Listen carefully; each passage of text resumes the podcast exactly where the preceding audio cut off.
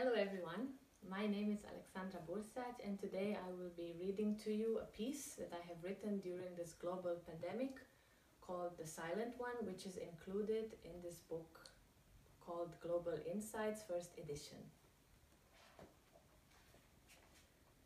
The Silent One. The sky looks the same, I tell myself, trying to reach my head close to the window without touching it.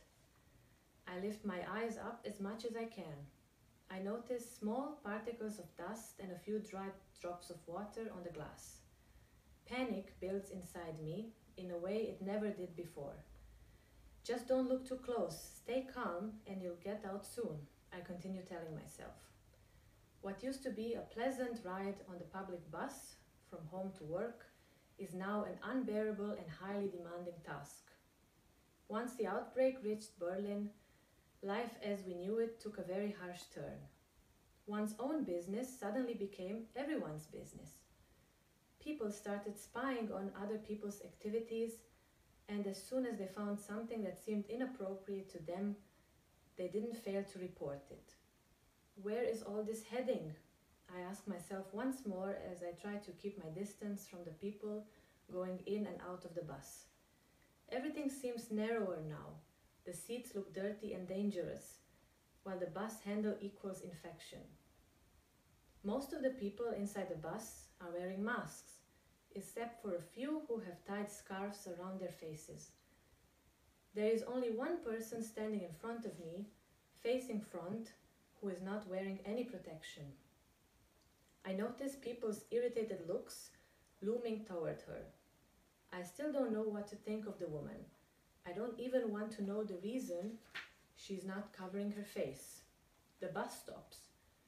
Three stations left, and then I'm out. I encourage myself. Known for its vibrant mix of cultures, Berlin is usually a city that's free and open to anything.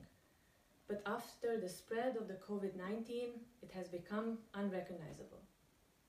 I look around and notice the woman without protection has started coughing. One time, two times, three times, and more. The people in the bus have become anxious, some of them demanding that she leave immediately, others wanting to exit the bus themselves. The woman keeps coughing. The bus driver yells at her to get out. My station arrives. I get off, numbly walking away from the bus. The silent one, I think.